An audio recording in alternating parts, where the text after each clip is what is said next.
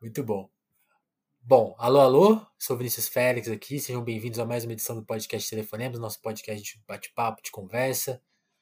A conversa hoje aqui é com Luiz Fernando Toffoli, que prefere ser chamado de Toffoli. Que, que, como que é, Toffoli? Você chamam assim? Quando começou isso? Foi na, na academia, ou na escola? Foi no ensino médio, cara. Tinha muito Luiz na sua sala? Não, é, eu não me identificava nem, nem com o Luiz e nem com o Fernando separado, assim. Aí esse, esse colega meu, que hoje em dia é um infectologista, professor da Unesp, por coincidência, uhum. é, embora isso tenha acontecido no Ceará, né? Que eu morava no Ceará nessa época. Uhum. Ele falou: oh, você tem cara de Toffoli, vou te chamar de Toffoli. E ficou assim. E aí foi. Aí depois o nome Toffoli passou de desconhecido para famigerado, né? Mas enfim, é assim que as pessoas me chamam. Coisas que acontecem, né? Você falou que morou no Ceará há um tempo. De onde você é e como você foi, foi para lá?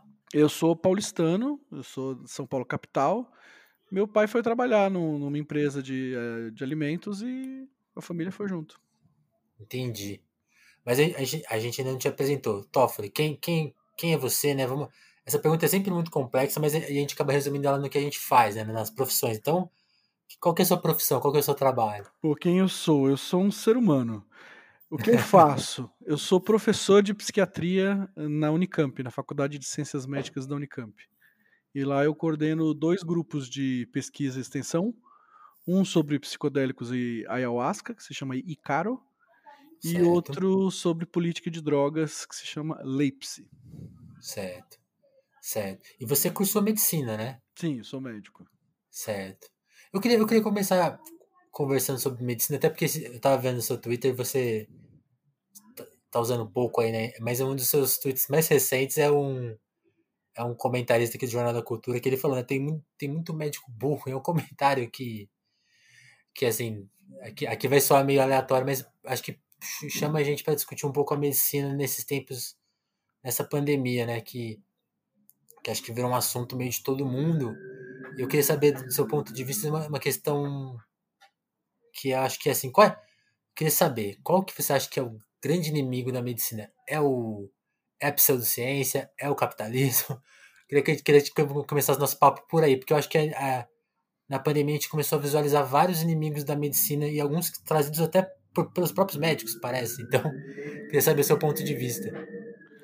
Então, é, tô tweetando pouco mesmo. É, acho que eu tô de férias no Twitter. Bom, eu, eu acho que um dos grandes problemas dessa história é basicamente um dos grandes inimigos, dentro do contexto que a gente está vivendo agora, é a função social do médico, é o próprio lugar em que o médico foi colocado, na, o médico ou a médica, tá? Quando eu falo assim, eu estou falando no geral, que, né, que os médicos e médicas foram colocados na sociedade, um lugar de um que os coloca dentro de um, de um saber e de um conhecimento que tem uma, tem uma série de limitações. Primeiro, tem limitações científicas. Né? O Leandro Tessler, que é um colega da, da Unicamp, que é da área de exatas, professor também, ele sempre fala: médico não é cientista, repitam comigo. Então, é, a medicina, ela, ela usa ou deveria usar da base científica para fazer uma arte clínica, né? uma coisa que, que envolve mais do que ciência, mas que precisa da ciência. Precisa saber de relações sociais, precisa entender o indivíduo, precisa é, adaptar o conhecimento e o aprendizado para o caso de cada um. Mas precisa da ciência também. Mas, em princípio, não é necessariamente uma, uma, uma, uma De fato, não é uma ciência, né? não é em si uma ciência. E, e, o lugar em que. Agora, de qualquer maneira, para você poder entrar num curso de medicina é bastante concorrido né, atualmente você precisa ser capaz de decorar grandes quantidades de, de conhecimento, ser capaz de, de, de, lidar com grandes quantidades de informações para entrar e depois para continuar. Né? E é uma coisa que levanta a ideia, né, reforça a ideia de uma, de uma sabedoria, mas conhecimento de grandes quantidades de informação não é necessariamente sabedoria. E, no entanto, a sociedade frequentemente coloca os médicos nesse lugar de saber, e os médicos e médicas gostam também. Né? É um lugar confortável. Né? Quando, quando nessa, nessa, nesse vídeo que você falou, do, do Gonçalo Vecina Neto, né?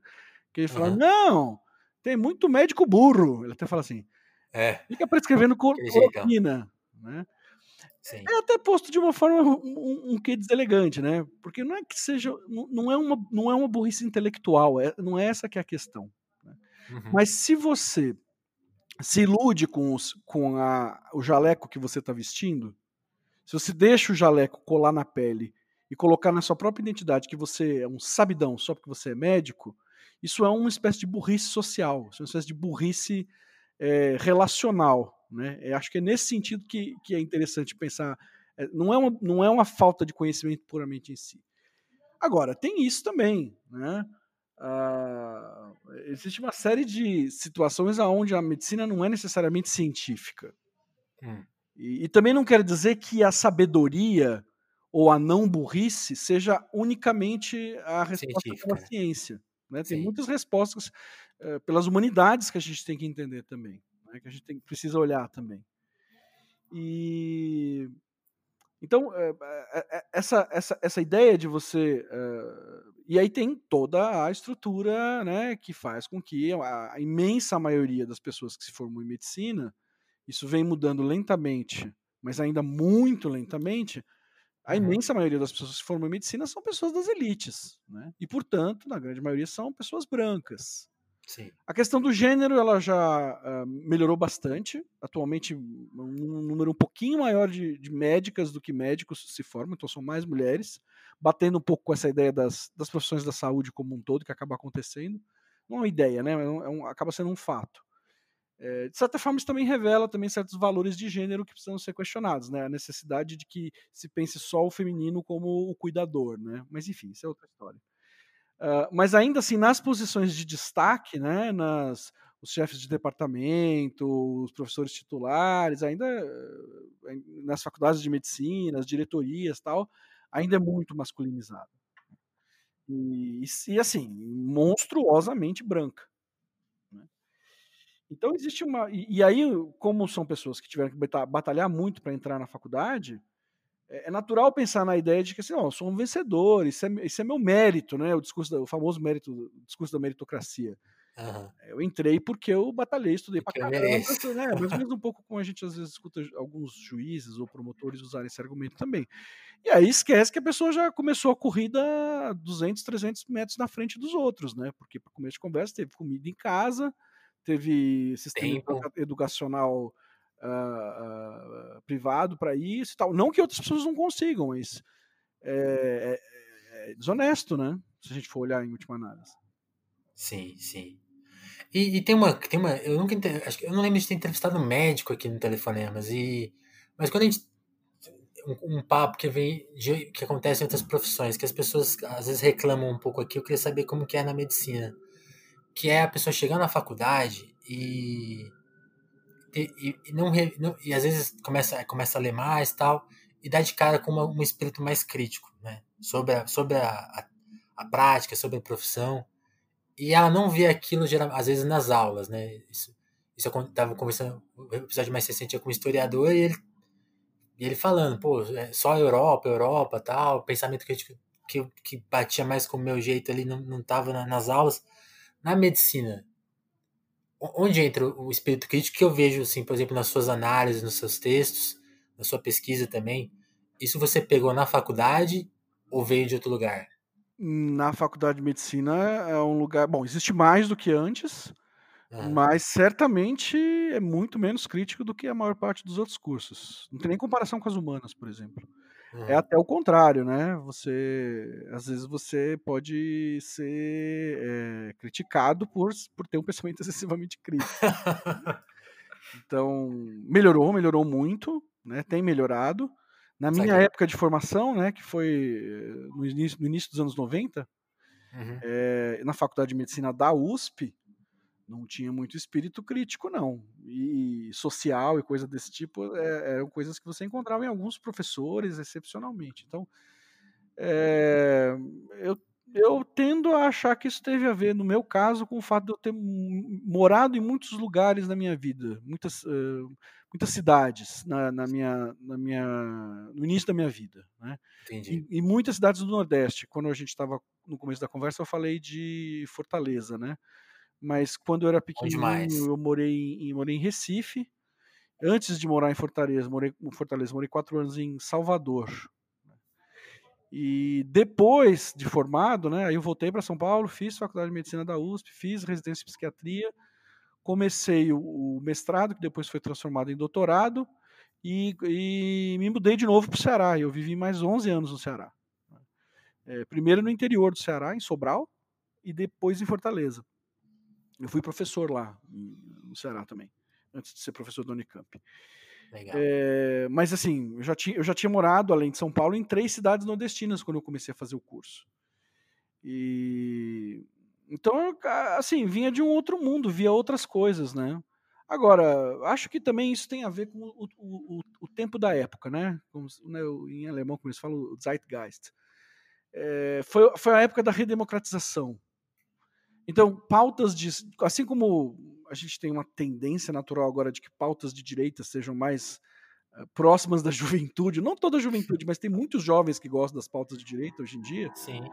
É, naquela, naquela época era, era muito natural alguém jovem olhar olhar pelo pela é, quando eu tô, aqui quando eu estou falando disso, não é nem necessariamente pauta de esquerda que eu estou querendo dizer, mas assim, uma preocupação com os outros. Porque Sim. você pode fazer isso você pode fazer uma pauta de direita que também esteja preocupado com os outros, só que vai fazer de maneira que, eu, enfim, não é tanto a que eu concorde, né?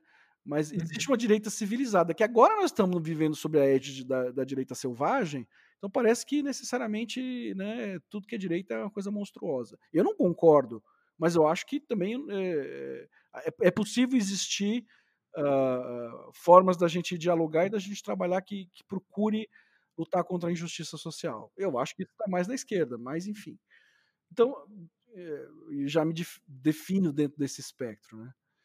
É, então, esse olhar pelo, pelo social, esse olhar pelo. pelo e, e, também um pouco. Aí eu também já não sei porquê, cara. Não sei te responder.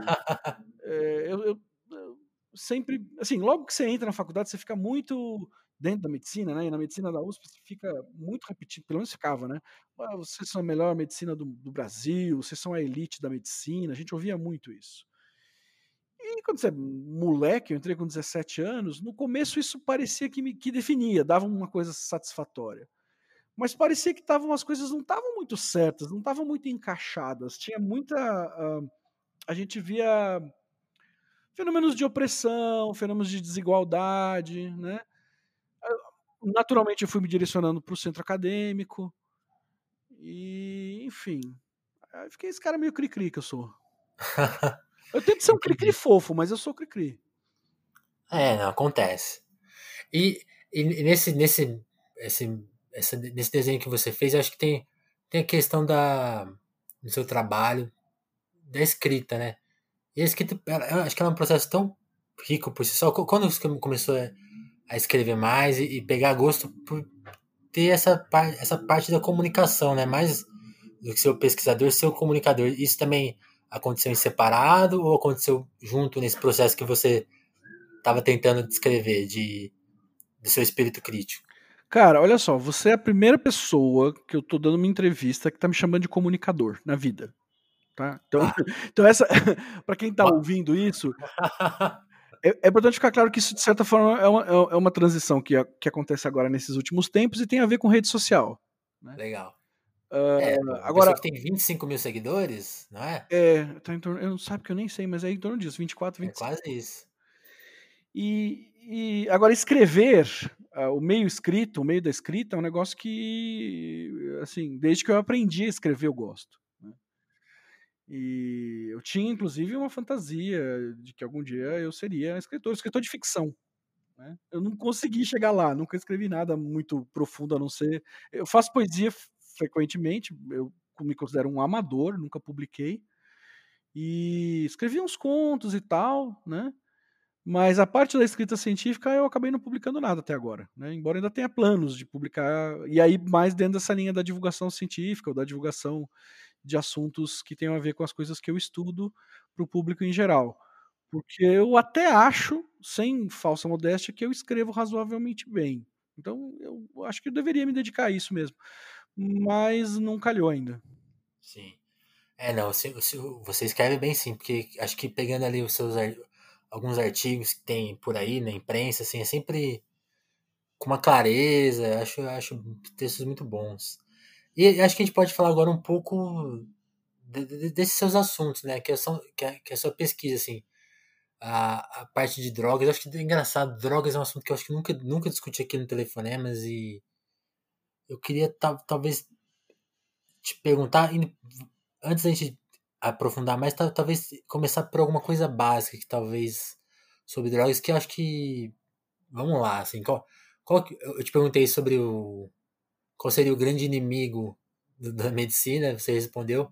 E qual seria o grande inimigo aí do, do nosso entendimento sobre, sobre as drogas? Acho que do, do, dos dois pontos de vista, no social, né, enquanto essa coisa que mexe na sociedade, e do ponto de vista também individual, né, que acho que a maneira que cada indivíduo lida com ela, né? Acho que, acho que, é, um bom, acho que é um bom ponto de partida. Acho que sim. Acho que dá para a gente é, falar de algumas coisas que, que são muito importantes, que, ela, que elas são uma espécie de quebra-mitos. Uhum, vamos lá. É, de coisas muito básicas, mas que são com, completamente ignoradas ou parcialmente ignoradas pelas pessoas e que, quando a gente fala desse assunto, todo mundo tem alguma coisa para dizer. Todo mundo acha que sabe alguma coisa sobre droga, né? E as pessoas são muito certas em relação a isso. Elas têm muita certeza do que fazer, do que dizer, do que uh, como resolver o problema, né? Inclusive com uh, respostas eh, que são fascistas, né? Que são que visam a eliminação de pessoas. E quando são muito bondosas, apenas tirar elas da rua e trancar em algum lugar, né? bondosas entre aspas, eu tô falando. Sim. Mas eu acho que o, maior problema, né, o, maior, o que você está chamando de inimigo, eu não sei se eu gosto muito dessa palavra, porque inimigo pressupõe guerra, eu tô querendo acabar com as guerras nesse campo das drogas. Acabar não, Sim. né? Mas eu sou contra elas. Trabalho no sentido contrário. É, eu diria que é o, que é o, grande, o grande véu, o, o grande, a, a, a grande cortina de fumaça, sabe? Aquilo que impede a gente de ver a realidade é o preconceito sem a menor dúvida, a questão é o preconceito. E o preconceito tem a ver com uh, as pessoas usarem substâncias que não são substâncias que a pessoa que está julgando usa. Uhum. É muito difícil não haver pessoas que usem, haver pessoas que não usam qualquer tipo de droga. Lembrando que chocolate, café são drogas leves, mas são drogas também. Né? Você fala, ah, mas é, aquela pessoa é evangélica, ela não, não bebe álcool, não fuma cigarro. Ok, né? Mas eu acho difícil. um litro de café, não tomar um chá, não tomar, uh, não comer chocolate. Né? É, e ainda que não faça nada disso, existem as formas não farmacológicas de êxtase, né? de alteração da consciência. Por exemplo, uh, o êxtase religioso, né? Comum quando os, os, nas cerimônias evangélicas as pessoas falam em línguas Sim. ou em outros rituais, né, os espíritas afro-brasileiros, existe a incorporação. Então, são alterações da consciência. Sim. E até o esporte causa isso, né? O estado de flow, por exemplo, que é, que é descrito às vezes uh, por uh, atletas de alta performance, que é aquele estado em que você não precisa pensar e seu corpo age uh, da forma que você gostaria que ele se conduzisse para chegar ao objetivo que você quer, né? um surfista, um lutador, um paraquedista, eles descrevem esse estado, né, estado de flow. Os músicos falam também do estado de flow também. Tudo isso é alteração da consciência. Né? Uhum. Até a história do estado de flow, ele não aparece com esse nome, mas ele aparece nesse último filme da Disney, Pixar, Soul. Né? Soul. Tem um momento em que, eu não vou ficar contando a história para não dar spoiler, mas tem uma hora que ele mostra pessoas em estados de flow. E são músicos e, e esportistas. São artistas, não são músicos, são artistas e esportistas que aparecem no filme nesse estado. É bem interessante. Bom, enfim, então tem a alteração da consciência. O ser humano, ele tem esse estado regular de consciência, mas ele busca estados diversos do estado regular de maneiras diferentes, de formas diferentes, de regularidades diferentes. Sim. As formas mais usuais que as pessoas têm para encontrar, para tirar umas férias das suas próprias mentes, são, a, são as drogas. E aí, quando eu falo droga, eu estou falando do ponto de vista do ponto de vista médico, né, do ponto de vista farmacológico, qualquer substância que altere a consciência é uma droga. Então, o álcool é uma droga, o cigarro é uma droga, o café, como eu já falei. Né, todas essas as, existem as drogas legais, que são essas que eu mencionei, Existem as drogas que foram classificadas como ilegais. A mais famosa e a mais utilizada é a maconha, tem a cocaína, tem o crack, que é uma forma de cocaína, Sim. MDMA, os psicodélicos como LSD, mescalina, psilocibina. Tem psicodélicos que estão dentro do uso regulamentado pela, pelo uso religioso, como a ayahuasca. Né? Enfim, tem toda uma lista aí de, do, do jardim das delícias aí, por assim dizer, das, das substâncias psicoativas. É, agora é importante a gente ter ciência. bom, primeiro esse, esse é um primeiro quebra-mito, né?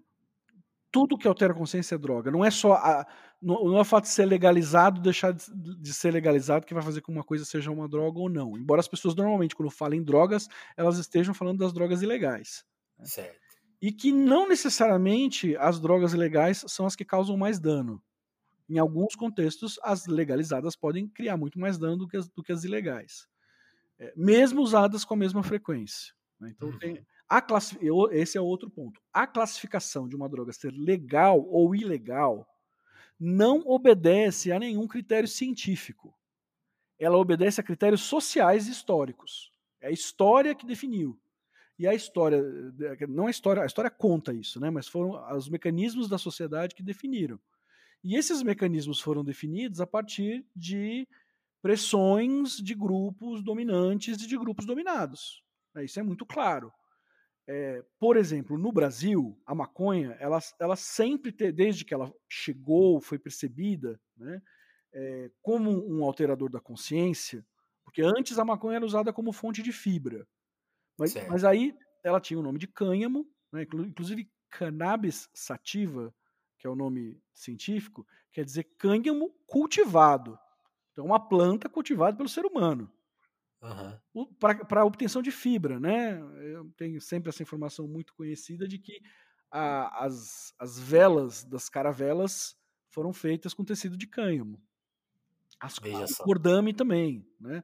Que fazia corda e, e, a palavra canvas, né? A palavra canvas que é, que é a tela, né? Óleo sobre tela, né? Que você fala oil on canvas em inglês, a palavra canvas vem também de, de, de cânhamo, porque eram feitas, as telas eram feitas de, de, de, fibra de cânhamo. Mas o cânhamo, principalmente, ele era conhecido, ele era explorado pelas sociedades europeias, pelo Velho Mundo, não pelas suas propriedades psicoativas, mas pelas suas propriedades como fibra. Certo. Quem traz para o Brasil o uso, entre aspas, recreativo, o uso social, o uso estupefaciente, né, para uhum. um termo mais rebuscado, dessa droga são os africanos, são os escravos africanos. Né. E, e, eles é que, porque o Canhama chegou lá e desenvolveram, né, as, sabiam utilizar as formas psicoativas e trouxeram para o Brasil. Então, no Brasil, maconha era coisa eh, de preto. Ela chegou, por exemplo, a ser proibida o seu comércio a, em Campinas, no Rio de Janeiro, né, especificamente porque eram coisas associadas à cultura negra, que era uma coisa associada à cultura negra. É, tem um pouco a ver também com o que acontece no começo do século XX com a proibição do samba ou a proibição do candomblé, né? É, formas de expressão negras também. E o processo de, de proibição da maconha no Brasil está muito vinculado a essa valoração social também associado a, a, migrantes nordestinos, a migrantes nordestinos negros, né, no começo do século. Então, a gente ouve sempre falar assim: ah, mas foram os Estados Unidos que proibiram a, a maconha porque a, as empresas de fibra sintética eram contra as, o cânhamo e sua fibra de excelente qualidade, e por isso elas conseguiram proibir. Ou então o outro argumento também vinculado a esse Bom, tem três argumentos básicos nos Estados Unidos. Né? Um é essa questão da pressão da indústria, o outro é o fato de que tinha acabado a lei seca lá e a polícia, que era responsável por fazer o policiamento do, da proibição do álcool, não tinha o que fazer, resolveu arranjar uma, uma outra droga para poder trabalhar. E o, e o outro argumento é de que era uma droga associada a um grupo social indesejado, que no caso lá eram os mexicanos. E, uh, e aí se argumenta, não, aí foi exportado para o resto do mundo. De certa forma, sim, houve uma exportação, mas essa exportação ela se deu de uma forma muito mais sistemática a partir dos anos 70 e com a chamada, a declarada guerra às drogas. Mas o, o O processo era um processo que já acontecia aqui em termos nativos, em termos brasileiros, com o preconceito com os nordestinos e com, e com os negros. É, tinha uma coisa nossa nisso. Os, os historiadores brasileiros têm, têm, das drogas têm resgatado também essa, essa história nossa também. Né? Então tem a ver com grupos sociais indesejados. Né? Tanto que a ayahuasca, que, que não é proibida, ela é regulamentada para o uso uh, social e que é uma substância, é um psicodélico consideravelmente potente, né? Eh, não tem grandes riscos, mas é, ca, traz alterações de consciência profundas. É, a gente poderia dizer que mais profundas, né, quiçá do que a maconha, por exemplo.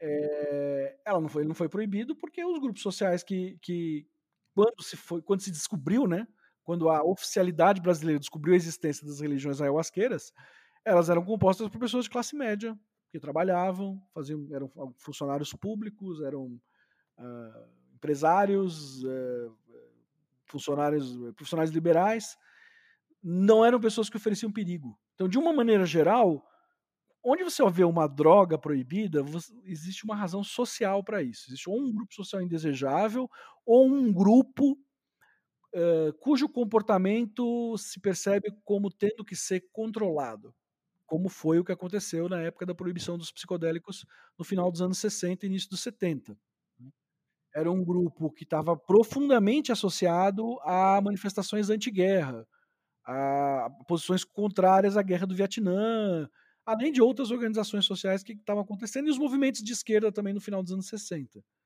Uma das maneiras de você controlar essas pessoas é controlar as drogas que elas usavam. A gente pensar que os psicodélicos estavam na cultura mainstream, né? Estavam nas músicas dos Beatles, né? Sim, embora fosse na segunda fase da segunda fase dos Beatles, né? Mas, mas sim, é, e, e, é, e, é, muito claro, por exemplo, quando você olha um, as revistas, né, ou, ou, por exemplo, a Life Magazine dos Estados Unidos, ou seria o equivalente brasileiro, que é a revista Cruzeiro, você vê claramente assim, quando a, o LSD desponta como uma, como uma das drogas, das substâncias que faziam parte da revolução neurofarmacológica, psicofarmacológica, né? porque ele é descoberto mais ou menos na mesma época que os principais grupamentos de drogas terapêuticas psiquiátricas foram descobertas também. Então estava tudo dentro do mesmo movimento. Só que ele tinha essa característica de uh, mudar a perspectiva da visão do mundo, né? como os psicodélicos de uma maneira geral fazem. É, e aí a gente vai olhando, né? Isso começo, do, eh, segunda metade dos anos 50, começo dos anos 60, ainda aparece como novas perspectivas, novas, novas formas de tratamento, novas visões de mundo. Psicodélico vira uma, uma palavra que, que entra para a cultura, né? Entra, passa a representar uma, um tipo de música, um tipo de arte. E depois, a partir da segunda metade dos anos 60 e principalmente nos anos 70, aí é só história de horror é o LSD que causa alteração nos cromossomos, coisa que não está, né, está comprovado que não acontece, mas que dizia na época, eram os casos de pessoas que tomavam em, em, em, ou em situações não supervisionadas, inadequadas, ou em quantidades inadequadas e, e faziam loucura, sei lá, pulava da, da, da, janela, né? O caso clássico é que achou que queria voar e pulou da, podia voar e pulou da janela e morreu. Né? Não que essas histórias não, não possam ter acontecido, não. Mas é porque só se frisava esse tipo de coisa, né? E, Sim, né? E, que daria alterações nos, nos, fetos e por aí vai. Sim, né? Eu sempre lembro da minha imagem. Para mim, a, a, minha lembrança de droga na infância, né? Essa primeira informação que a gente recebe, a minha memória mais vívida é tipo assim: se você encostar nisso, você vai morrer. Então, tipo assim, não existe outra alternativa. E quem mexe com isso vai pra cadeia, ou vai se tratar. Não existe um, sabe, essa, essa coisa mais acinzentada, né? Então, não, não, não, foi, não, era, não era o que era me apresentado, né? Acho que pela TV e pela família que me chegou foi essa informação. Oh, não encosta nisso. Você, é, isso aí foi mais ou menos que época que você está falando? Ah, acho que é anos 90, né? Anos 90. É, então não é muito diferente do que teve nos anos 80 também. Que quando eu era moleque, né? Uhum. Uh, o, o... Mas acho que é importante a gente frisar hum. que as drogas podem causar problemas para as pessoas. Sim, claro, óbvio. Ninguém está querendo Sim. negar isso. Né? Então, quando, quando, eu friso, inclusive, que o álcool é uma droga, é porque também é uma droga que é capaz de causar problemas também. Né? Isso é Muito. é variável de substância para substância, isso é variável de pessoa para pessoa, e isso é variável de contexto social para contexto social. Isso é uma coisa importante. Que é outra um, desses preconceitos, dessas ideias mal concebidas em relação às drogas, a ideia de que elas têm uma espécie de agência própria, sozinha, como se fossem seres vivos capazes de tomar decisões e que vão lá e se apoderam dos seres humanos, roubam suas vidas e destroem. Tudo depende do ser humano que está fazendo uso. Uma vez eu estava participei de um podcast da, da revista Trip, que, que, que, o anfitrião era o Stevens Rein, lá da, da UFRJ, do Instituto DOR, e ele convidou, me convidou e convidou o Casagrande, né, o Casão, para falar Sim, sobre sobre drogas, sobre o tema das drogas. Aí falei várias das coisas que eu tô falando aqui para você também. E teve uma hora que, que o Stevens perguntou pro, pro Casagrande, Casagrande, e, e, e, essa, o que, que você acha dessa frase que diz que a maconha é a porta de entrada para as drogas? Ele olhou assim e falou assim, não, cara, a porta de entrada das drogas fui eu mesmo. E eu e, o estilo de vida que eu, que eu abraçava, a maneira que eu tinha de ver as coisas, né? quem eu era. Né? Eu achei isso muito interessante, porque é, esse, esse processo, né, essa ideia de uma necessária progressão, se alguém começa a usar uma droga vai progredir para outra, primeiro que isso não é uma verdade absoluta. A gente tem vários estudos que mostram que são trajetórias diferentes que existem. Inclusive, existem várias trajetórias de pessoas que começam a fumar maconha e param espontaneamente também de fumar maconha. Um dia enche o saco. É bem comum isso. Bem comum. Então, essa ideia de uma coisa que você começa. Tem, eu estou falando de estudos científicos, né? Mas que é uma coisa que você começa a usar e que te leva para um universo de vício, ela precisa ser olhada com muito cuidado. Porque é, eu estou usando a palavra popular, né? A palavra vício. Normalmente a gente usa a palavra dependência. É, mas eu estou fazendo isso de propósito porque, na verdade, é, eu acho que a gente precisa pensar para além da substância e olhar quem é a pessoa, em que contexto que ela está vivendo, em que família que essa pessoa está, qual é a sociedade em que ela está inserida, o quanto vale a vida dela para ela mesma. Porque para pessoas cuja sociedade as tratou como vidas é, dispensáveis, inúteis, baratas, uhum. que alternativa essas pessoas têm a não ser buscar justamente o barato? Né? Então, acho que vale a pena a gente pensar nisso tudo. E, óbvio, né, existem drogas mais perigosas e menos perigosas. Hum, existem drogas com maior chance de induzir a morte, outras que têm maior chance de induzir a loucura, psicose. Né? É variável isso sim também. Mas é importante a gente olhar uh, uh, todo o contexto. Né? Todo sim. o contexto. E não olhar somente a droga de uma forma separada, porque senão a gente fica com a falsa impressão de que a solução do problema é simplesmente proibir. E se a solução do problema fosse simplesmente proibir, já estava tudo resolvido. Sim, seria simples, né? E, e aí, Toffoli, acho que a gente podia. Eu não sei se, é, se isso está exatamente no seu campo de pesquisa, e aí qualquer coisa você me corrige.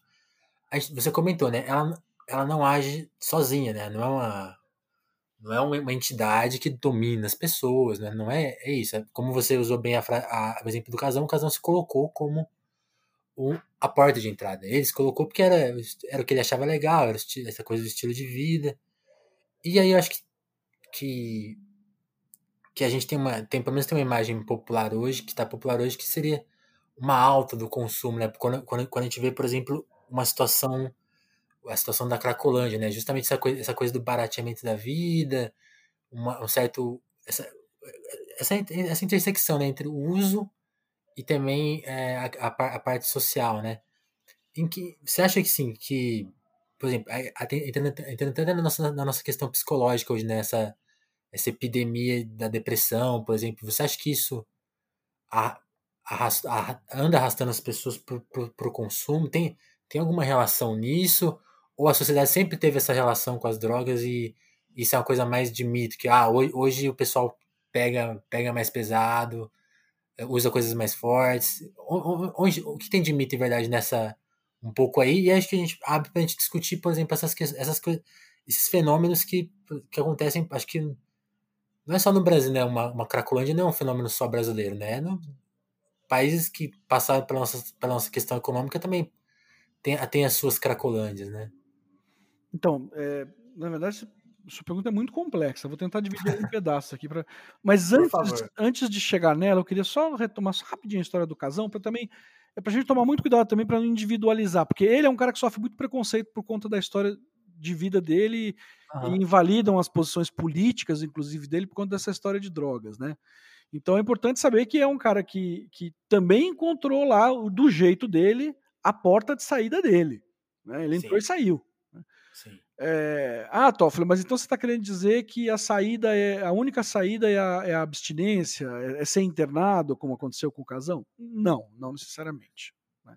Há muitas formas das pessoas é, se recuperarem e se ressignificarem diante da, do contexto das drogas, e algumas pessoas não vão parar de usar, e para isso a gente, para esses casos, a gente vai precisar saber uh, cuidar dessas pessoas, mesmo elas decidindo não parar, para que as suas vidas sejam preservadas, que é o conceito de redução de danos.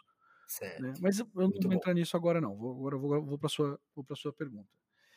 É, olha, o que a gente tem de evidência empírica clara é de que, pelo menos até a última medida que foi feita em 2015, agora parece que o governo vai fazer uma nova medida, mas eu fico um pouco desconfiado. Eu não sei se, né, um governo que não consegue nem fazer plano de vacinação, eu fico um pouco preocupado se eles fizerem essa pesquisa, o que, que vai sair, né? Porque claramente eles têm uma posição uh, proibicionista, encarceradora, né? É, é, voltada unicamente para abstinência, com a demonização das drogas. Então, Sim. é porque assim, elas não devem ser as, as, dro as drogas não devem ser glamorizadas, mas também eh, se a gente demoniza, a gente deixa de olhar para demoniza e olha só para as drogas, a gente deixa de olhar para os outros problemas, que são inclusive os problemas sociais. Sim. Vou chegar de novo nos problemas sociais, mas falando da epidemia, né, ou, ou desculpa, da epidemiologia, que é a ciência que estuda as epidemias, uh, e as pessoas usam muito esse termo, né, epidemia das drogas, né, um deles que usava muito, acho que ainda deve usar, não sei porque não deram mais microfone para ele, era o deputado ex-ministro Osmar Terra, né? Mas depois dele falar tanta besteira em relação à, à epidemia de coronavírus, né? Aí as pessoas Parece que ele perdeu crédito. talvez ele não entendesse muito bem desse assunto, né? Só pelo fato dele ser médico não quer dizer que ele entendia do assunto. Que interessante. É, e, e então os dados que a gente tem do estudo da Fiocruz, que saiu, que saiu recentemente, na verdade, ele foi engavetado pelo governo, tem uma série de problemas, teve muita influência do Osmar Terra em esses dados não serem publicizados. Veja só, né? É, pois é, porque não mostravam um aumento vertiginoso do consumo de drogas, né? Então, uhum. o que, que, é. Se você está falando de alguma coisa mais antiga, que vem acontecendo há mais tempo, não, não tem. O que talvez esteja acontecendo, o que aconteça nesse processo, é que há mudanças no padrão do uso das drogas. Parece sempre haver um certo grupamento de pessoas que estão, de certa forma, à margem da sociedade, por conta das histórias de vida pelas quais elas passaram, que são especialmente vulneráveis ao uso de drogas. Né? As pessoas que tiverem que estão associadas, por exemplo, com, com é, terem sido encarcerados. Esse consumo de drogas pode vir antes e depois, inclusive, do encarceramento. Né? Não quer dizer que certo. não quer dizer que foi porque foi preso que começou a usar drogas, mas pessoas que, que na verdade estão e que assim já foram presas porque estavam num contexto de vulnerabilidade social também. Né? É, o, o, então existe um certo grupo de pessoas que, que, que, que que vai ser vida louca, para usar o termo, que, o termo que eles mesmos usam, entendeu? Uhum. E, e atualmente a configuração que a gente tem dá muita visibilidade a essa galera que está lá no fluxo da Cracolândia. Não quer dizer que o número tenha aumentado, mas eles estão muito concentrados lá. E a, a Cracolândia é um fenômeno complexo, cara, muito complexo. Daria para você ficar um podcast inteirinho falando é, sobre a Cracolândia. Aliás, eu recomendo, até recomendaria que você entrevistasse uma colega minha aqui da Unicamp, uma antropóloga, a Taniele Rui, que manja muito do assunto aqui. Acompanha... Ah, já está convidadíssimo. então, depois eu passo o contato dela para você. É, ela há muito tempo estuda a Cracolândia, né? Como eh, a Cracolândia já existe há pelo menos 20 anos em São Paulo e ela vai aumentando e diminuindo de fluxo, o tamanho do fluxo ou a visibilidade do fluxo, mas ela é mais ou menos a mesma, né? desde que o crack chegou. Então há, há, mudanças, existem modas e mudanças conforme as, as inovações sociais vão chegando. Né? E às vezes são inovações técnicas. Né? É, o crack é uma, é uma, uma cocaína que funciona de uma maneira muito rápida, um efeito muito euforizante e que passa muito rápido também. E que é comparativamente a, a, ao sal, né, ao, ao cloridrato de cocaína, é barato, uhum. ou mais barato. Né? E, ao mesmo tempo, parece gerar uma certa disrupção no tecido social que não é muito bem-vindo dentro das comunidades.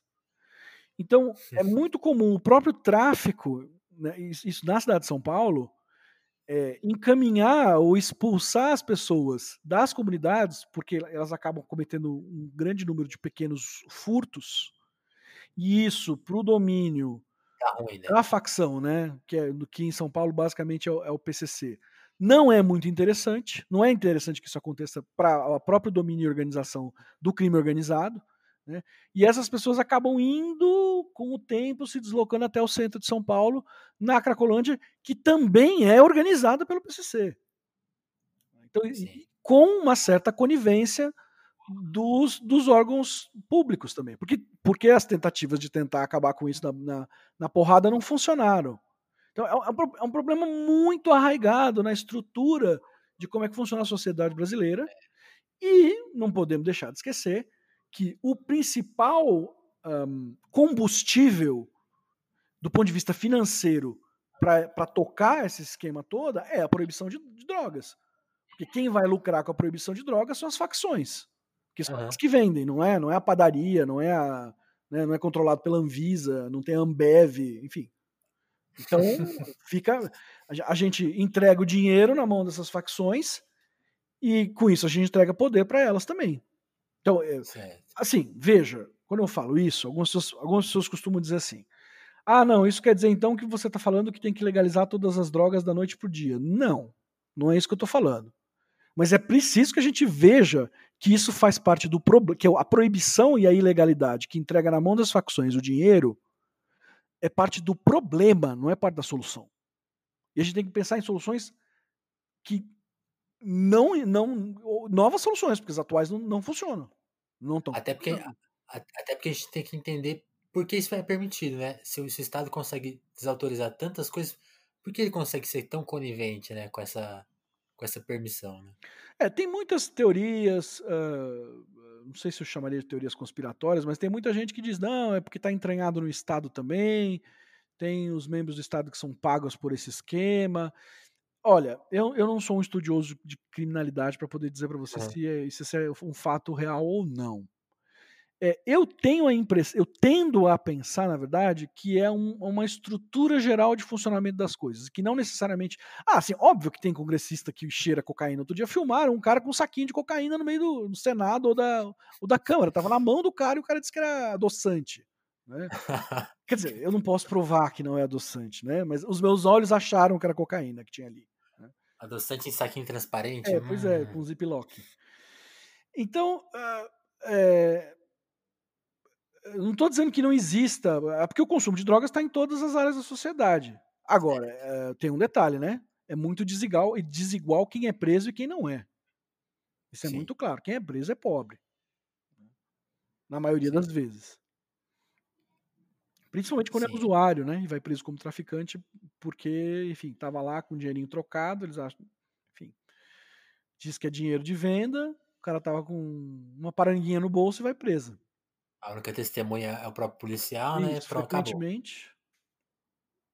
Acabou. Aí o cara vai pra cadeia, é, é, se filia, né? Por, por obrigação a, a, uma organização e aí já, já tá comprometida. Né? Isso, ele tem que entrar como. Ele entra dentro do movimento por causa disso. Porque dentro da cadeia não tem nem papel higiênico, quem, quem providencia papel higiênico é a facção. Certo. Então vamos tentar. Mas aí, voltando, a, voltando à tua pergunta, ah. só para fechar, é, existem, vamos dizer assim, modas. Entendeu? Modas. Então teve uma modas. época nos anos, nos anos 80 que a cocaína era o máximo, depois a cocaína deu uma sumida. Outras coisas chegaram no lugar. Recentemente a cocaína deu uma subida de novo. Então tem variações que vão acontecendo, né? É, que, que flutuam. Né? é provável que a gente possa dizer que o nosso mundo esteja se tornando um lugar cada vez mais inóspito, socialmente falando. Daí essa história do, do, do, do possível, a, a, discussão sobre o possível aumento da, da prevalência da depressão. Prevalência é o número de pessoas com um diagnóstico. Certo. Então, uh, existe essa discussão sobre o aumento da, da depressão, mas não é uma certeza absoluta de que isso esteja acontecendo. Existe uma discussão se talvez o fato de que as pessoas tenham se acostumado com a ideia comecem a, comecem a responder mais positivamente para as perguntas, quando você vai fazer um estudo, né? Para as perguntas Sim. que identificam que alguém vai. Elas estão mais informadas, né? É. É, é, é, o próprio diagnóstico em si afetando as respostas das pessoas. Mas não é impossível a gente dizer que a gente esteja vivendo num mundo cada vez mais é, esquisito, né, cara? As redes sociais, elas, elas, elas viraram tudo no avesso, né? Elas, uhum. é, e aí a gente ainda, na, nós, eu te diria que nós da psiquiatria ainda estamos é, engatinhando, e não é um campo que eu estudo, é óbvio que eu tenho interesse pessoal por participar, especificamente do Twitter, mas é claro que eu tenho interesse pessoal sobre o assunto, mas eu não estudo a influência das redes sociais na, uh, na saúde mental, mas eu não consigo ver isso é como um fenômeno muito positivo. Então pode ser que numa inflexão mais recente, por conta da mediação Uh, e não só especificamente pelas redes sociais, mas pelos smartphones, né, pelos dispositivos móveis, a capacidade de você estar na internet o tempo todo. Você nunca desconecta. Né? Isso. É possível, sim, que haja uma associação, sim, com, com piora dos transtornos mentais em geral, e aí sim, com a piora dos transtornos mentais em geral, eu poderia considerar que o uso problemático de substâncias possa aumentar também. Mas eu estou falando muito teoricamente. Então não é aquela manchete assim, especialista diz que, que as drogas estão aumentando por causa das redes sociais. Não é isso. É uma hipótese. É, não, é, não, é uma hipótese, né? Porque ela talvez ela, como você falou, né? Você falou da, da alteração de consciência. E a alteração de consciência promovida pelas redes sociais é, em alguma medida, para um, um heavy user, aí pode ser realmente brutal, né? Tipo... Não, tem que ter umas coisas já bem demonstradas, né, cara? Porque para quem é dependente, a, a, o afluxo de recompensa em você receber likes e comentários e coisas desse tipo é, é similar mesmo a, ao, ao rushzinho de você usar uma droga. Uhum. Né? A, a, sensação de prazer e tal, né? Quando você bota lá um negócio, tá, tá dando like, a pessoa volta pra olhar, volta pra olhar, volta pra olhar, volta pra ver o que estão comentando. Né? Todo mundo faz isso, cara. Eu faço isso. Sim, a, As redes sociais são programadas para nos transformar em robozinhos, na real. Né? Sim. Ela faz parte, do, faz parte do esquema. Então a gente precisa estar tá consciente lembrando disso. E outras medidas que deveriam ser tomadas, na minha opinião. Né? Eu acho, eu acho que criança não devia pegar em celular antes dos 12 anos de idade. Eu acho que, é uma, eu acho que isso é uma coisa assim, que é, ou talvez até mais tarde. A gente tinha que preparar as pessoas para elas poderem lidar com esse universo virtual.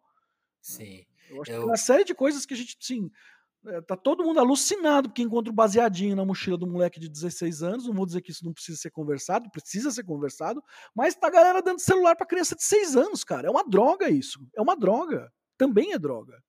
É forte, é forte. É, não, e, e aí é engraçado isso que você falou, porque quando eu te falei da minha visão sobre drogas da infância, também é muito engraçado lembrar, não sei se você chegou a pegar isso, da, da nossa visão com a internet, né? Acho que a sua geração e parte a minha era assim, cara, isso aqui você vai usar do, dosadamente, né? Tinha essa, tinha essa imagem, não, internet, doses, até pelo preço, né? Tinha essa questão econômica também. Mas é, era uma coisa dosada. telefone, né? Era caro. É, era caro. E essa, e essa imagem de, de uma coisa dosada sumiu, né? Sumiu. então você usa o tempo todo. É, não só isso, né? Ainda tinha aquela ideia de que era um, de que era um a democratização da informação. Democratização do, do conhecimento. E agora virou a democratização da ignorância, né? É, então, ainda tem esse fenômeno, né? O, aquela, aquela, aquele meme, né? Pô, seus pais te falavam, não acredite em tudo que lê na internet. Hoje você que tá lá contra-argumentando com coisas que eles receberam pela internet, né? Tem, tem, tem, também tem esse fenômeno. E, e Toffoli, pensando Aí, é porque uma coisa que eu pensei quando eu, quando eu toquei no assunto da, da depressão é que eu penso também numa, numa num insight do Mark Fisher, né, no, no livro dele, O Realismo Capitalista, que ele, como professor, nota as pessoas tomando eh, os remédios, né, que, com, você, você chega a pesquisar um pouco essa área, essa área, você tem conhecimento também de pegar esse fenômeno dessa me, medicalização da vida, né? Não, não só para a questão da depressão, né? Mas em outros, outros aspectos da vida. Tudo, para tudo você tem um remedinho. Isso também você chega a estudar ou, ou não? Tô, tô enganado. É, não é uma coisa que eu pesquise diretamente, mas com certeza tenho lá as minhas é, Teses, leituras, opiniões. é, pensamentos, opiniões, leituras sobre isso. É, eu, não- eu não gosto muito de usar o termo medicalização, eu prefiro usar medicamentalização. Boa, pra boa. É, eu, eu, eu tá também tirei isso da minha cabeça aqui agora. É, eu vi que Tá você, você não fala como tal. Mas, mas muita gente chama de medica- medicalização, que você está falando. É que Ah, eu, boa. eu gosto de usar uma definição de medicalização que é transformar em algo médico, em fenômeno médico, antes, algo que antes era um fenômeno social. Certo. E que em algumas instâncias isso não é necessariamente ruim. Vou dar um exemplo para você bem clássico, bem antigão, que é o quando o Hipócrates faz a descrição da epilepsia, e lá na época do Hipócrates, né, Grécia clássica. E ele falava assim, na época a epilepsia chamava entre os gregos era chamada de doença sagrada. Eles achavam Uhum. que era um fenômeno dos deuses tocando lá aquele indivíduo e a pessoa era tinha uma um- uma um- uma cesão, né? Tinha um a, a convulsão seria uma espécie de, de possessão Certo. divina. Então era chamada de doença sagrada. E o Hipócrates chega e fala assim: olha, galera, não com essas palavras, né? Não tem nada de sagrado, isso é uma doença, tem evolução, tem risco, parará, parará. Ele medicalizou a doença sagrada. Ele transformou a doença sagrada, que era um fenômeno social, num, num fenômeno médico. Né? Tudo bem, não, não é assim. Os estudiosos da história da medicina vão querer me. me, me a medicina do Hipócrates não é a mesma medicina nossa. Mas só para entender, é só como uma metáfora para você entender o que eu estou querendo dizer. Ele Ah, colocou a coisa no radar. Claro, há né? vários problemas na medicalização, claro. Eu tô falando, né? é, Pode ser benéfica, na maior parte das vezes não é. Desculpa, o que, que você estava falando? Não, é que, é, o que basicamente ele fez, ele colocou isso no radar da medicina. Ele falou, ó, isso Isso. aqui não é o que você está falando, é outra coisa. E Isso, isso seria uma medicalização, né? seria uma- a parte boa, né? Mas dá pra você colocar coisas que não deveriam estar lá, né? Isso. E a gente pode dizer que a medicamentalização ela pode ser uma derivação de uma medicalização da, do sofrimento, né? Uhum. Então, isso é uma coisa meio preocupante, né? Porque as pessoas chegam e falam assim: ah, eu, eu mudo de ideia muito rápido, eu sou muito bipolar. Primeiro que transtorno bipolar não tem nada a ver com isso. Não é mudar de ideia muito rápido. Isso aí foi uma, um desvio do conceito mental, né? É, e a outra é achar que vai precisar tomar remédio para isso. né? Agora, ah, termos leigos virem da psiquiatria não é novidade. Uhum. É, eu vou dar exemplo, alguns exemplos de xingamentos que já foram diagnósticos psiquiátricos ou neurológicos. Idiota, imbecil, cretino, retardado, mongol. Tudo isso já foi. Tudo isso é diagnosticado. O mongol do mongolismo, né? Que, é- que a gente Uhum. chama hoje de, de síndrome de Down. Né? São quadros relacionados né, por diversas causas com deficiência intelectual que tudo virou xingamento, tanto que deixaram de ser diagnósticos. A gente não usa. né? O cretinismo, por exemplo, é uma, é uma falta congênita de, de, de, hormônios de tireoide, dos hormônios, tireoidianos. Se você não identificar no, no tal do teste do pezinho e não tratar com hormônio tireoidiano a criança, ela acaba desenvolvendo um retardo mental que ela não desenvolveria se fosse tratada. Né? Isso é o cretinismo. E aí vinha, daí que vinha a palavra cretino. Então isso acontece, as pessoas xingam os outros de esquizofrênico, de bipolar, de toque, o que seja. Entendeu? Então isso faz, faz parte do- da, da fronteira. Mas existe Certo. uma coisa que vai além, que é essa coisa de você achar que a sua vida, da, mes da mesma maneira que a gente pode pensar que um dia as pessoas vão, podem achar que vamos precisar de. Que, que- isso, isso já apareceu naquela, naquela, naquela série britânica Years and Years, né? A, a história do, do corpo humano. eh, e essas histórias malucas aí do Elon Musk, Musk de, de, de botar lá um negócio na cabeça e tal, não sei o quê. Né? Essa coisa da, da- da- da- dos gadgets eh, físicos, né? E, e um pouco, eh, dentro dessa ideia do corpo modificável, do corpo que pode ser transformado, do corpo que pode ser operado também, né? Para o nariz ficar do jeito que você. Para o nariz, seu nariz ficar do jeito que ele aparece no filtro do Instagram. é, en- entra também essa ideia de que a mente é modificável e que tomando remédio você vai chegar no estado mental que você gostaria. E aí tem uma coisa interessante nisso, porque tem os remédios, né? Por exemplo, a Ritalina, o metilfenidato, que é utilizado para o tratamento de, de transtorno do déficit de atenção e hiperatividade, que muitas pessoas usam para concentração, para fazer concurso, para estudar, né? E, e, muitas vezes elas querem se diagnosticar como tendo a doença para poder tomar o remédio.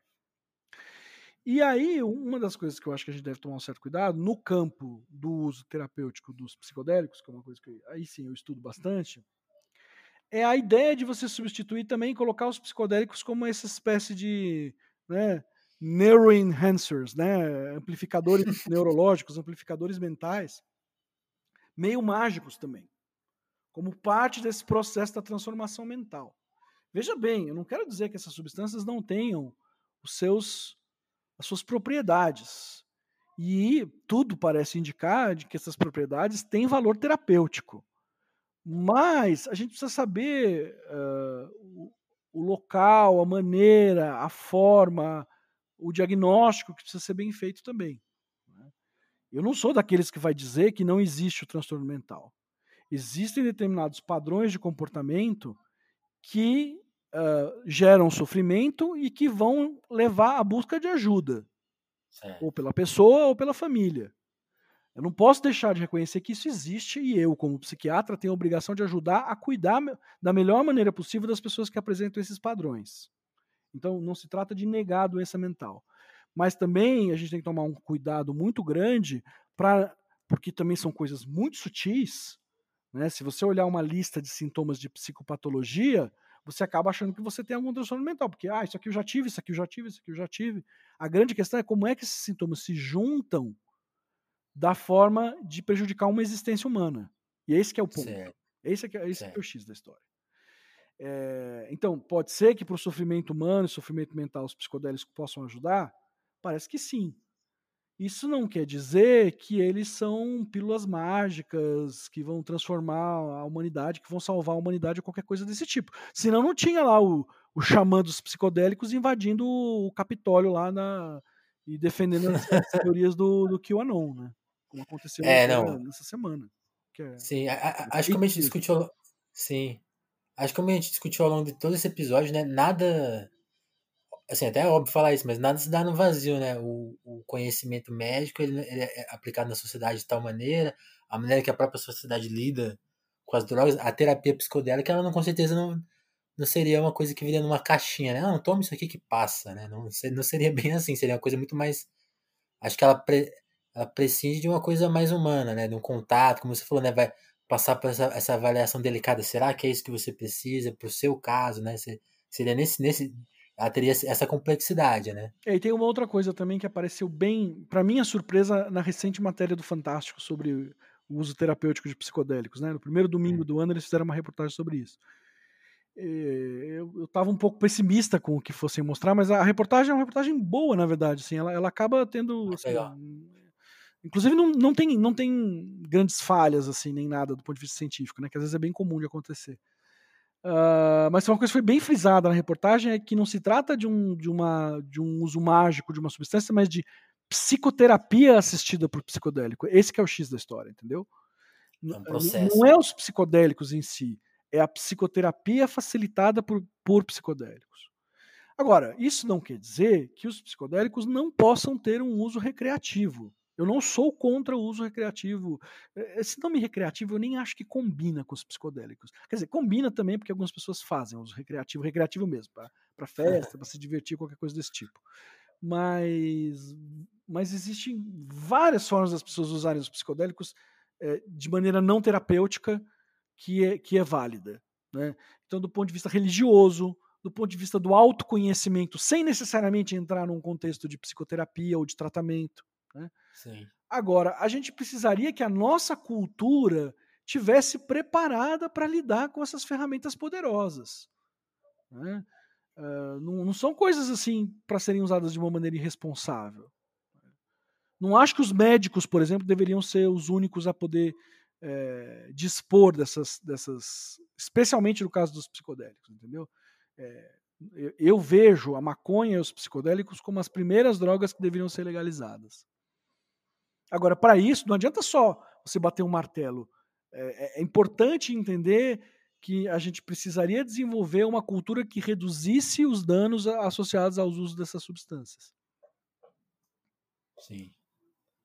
É, não, é essa complexidade toda, né? Tem, que, tal, que talvez vai afetar, né, a, a questão, esse, toda, toda essa questão de redução de danos, que vai passar pela questão de saúde pública e, e vai passar pela questão, a, talvez a, talvez quando, juntando, né, quando, quando, eu, fico, eu fico imaginando assim, um dia alguém conseguir manobrar a roda de uma maneira saudável em todos esses campos, como talvez a questão da, dessa epidemia suposta também, né, de depressão também vai ser em alguma medida curada, né, vai ser as pessoas vão lidar melhor com isso, então tudo, tudo se resolveria magicamente, né, a, a fórmula mágica, a fórmula mágica da paz. Não é bem assim, né, mas até porque, como a gente ressaltou aqui várias vezes, né, todas, as, todas essas questões são envoltas em outras mil questões, né? É, e tem a maior questão de todas, que é o nosso Qual? grande nó enquanto geração, que, que se a gente não resolver vai dar, vai dar ruim, né? Que é a questão do, da mudança climática. Ambiente? Né? Ah, tudo depende sim. disso. E assim, é meio desesperador a gente não ver. Tudo bem, agora nesse tempo de pandemia, todo mundo só vai falar da pandemia mesmo. É, e a, houve até algum momento que as pessoas vieram, não, agora depois da pandemia as pessoas vão olhar mais para a natureza, vão perceber o que está acontecendo. Nada disso, né? Ninguém está melhorando Passou nada. longe, né? Tá passando longe disso. Mas assim, o problema continua, ele está aí, e eu acho que, na verdade, assim, eu, eu, eu, eu vou tender a ser otimista no futuro em relação a, a, as, as formas sociais da gente trabalhar de uma maneira mais fraterna, porque ou é isso ou é a extinção, meu amigo. Ou é isso ou a gente se acaba enquanto espécie. Ou, enfim, não sei se se acaba, mas assim, a bronca vai ser grande, entendeu? Então, é, acho que é importante a gente não perder de perspectiva a, a grande questão. Essa é a grande questão. Eu, eu, eu recentemente eu, eu decidi em, em, todo lugar que já estou fazendo isso agora. Em todo lugar que eu falo, me chamam para falar de droga, me chamam para falar de psicodélico, me chamam para falar de psiquiatria, me chamam para falar do que for, eu falo desse assunto. Não é possível não lembrar desse assunto. Legal.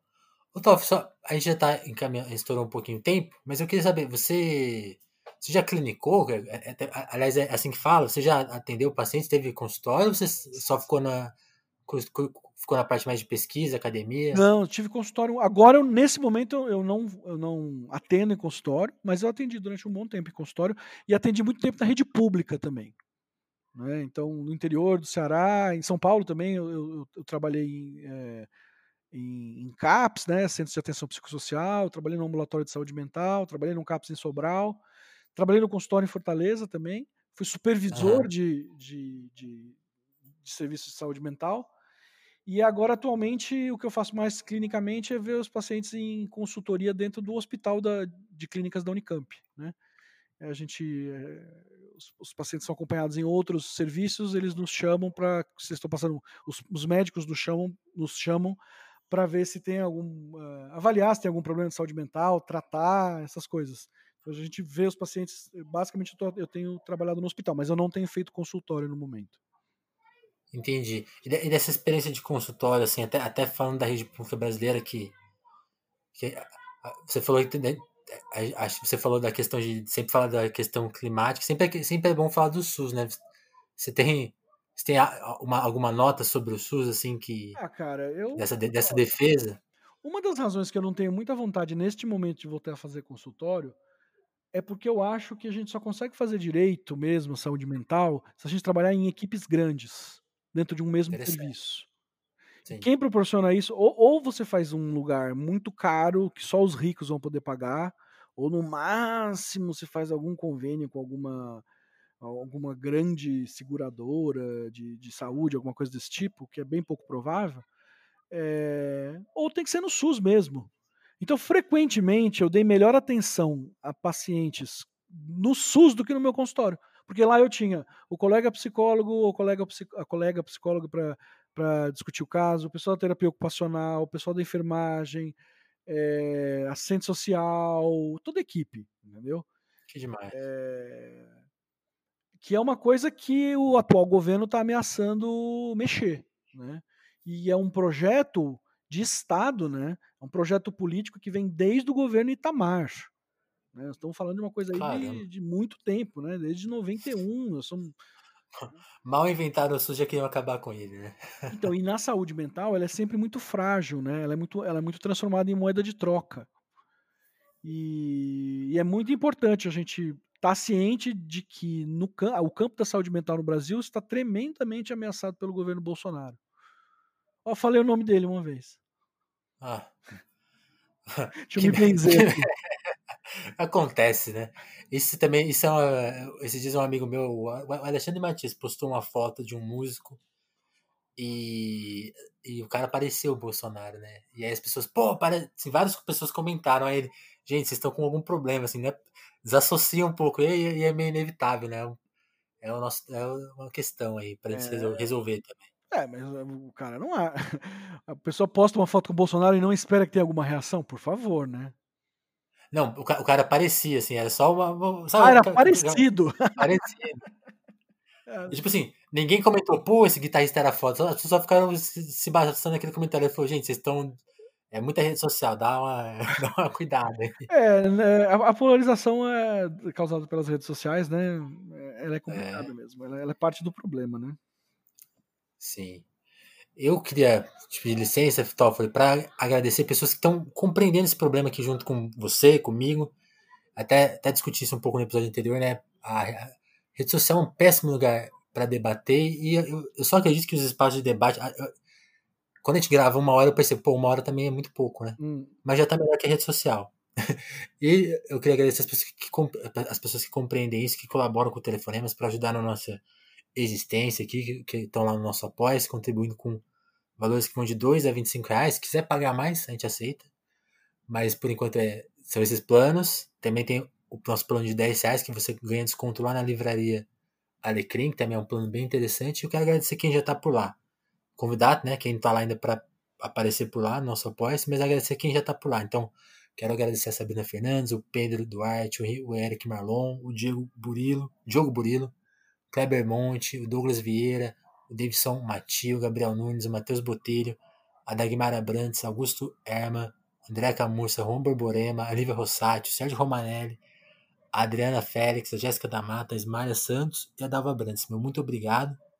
Fico muito feliz que essa lista está cada vez maior, cada, mais, cada vez mais difícil de ler. Antes era fácil ler, eram pouquinhos nomes, rapidinho lia. Agora está ficando difícil.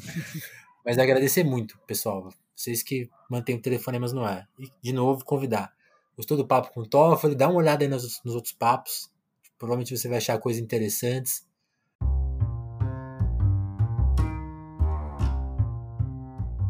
E agradecer o Toffoli. Muito obrigado, Toffoli. Acho que essa conversa ficou um monte de coisa em aberto pra gente conversar mais pra frente de novo. E muito obrigado. Valeu muito. Grato aí, Vinícius, pelo convite. Tamo junto aí. É isso. Espero que vocês tenham gostado aí das, das, das, dos desatinos que eu falei. Sim. E pesquise. Ah, a gente comentou isso quando a gente estava marcando a entrevista. Vale mencionar aqui como uma nota de rodapé, né, Toffel? Você tem uma entrevista muito boa. Eu não sei se você é o primeiro convidado do Telefonemas que participou de Provocações original, clássico, e, o único que vale da história, que é o do Abu Janra. Procurei a entrevista do Toffoli lá, muito, muito boa. Você gostou? Que legal.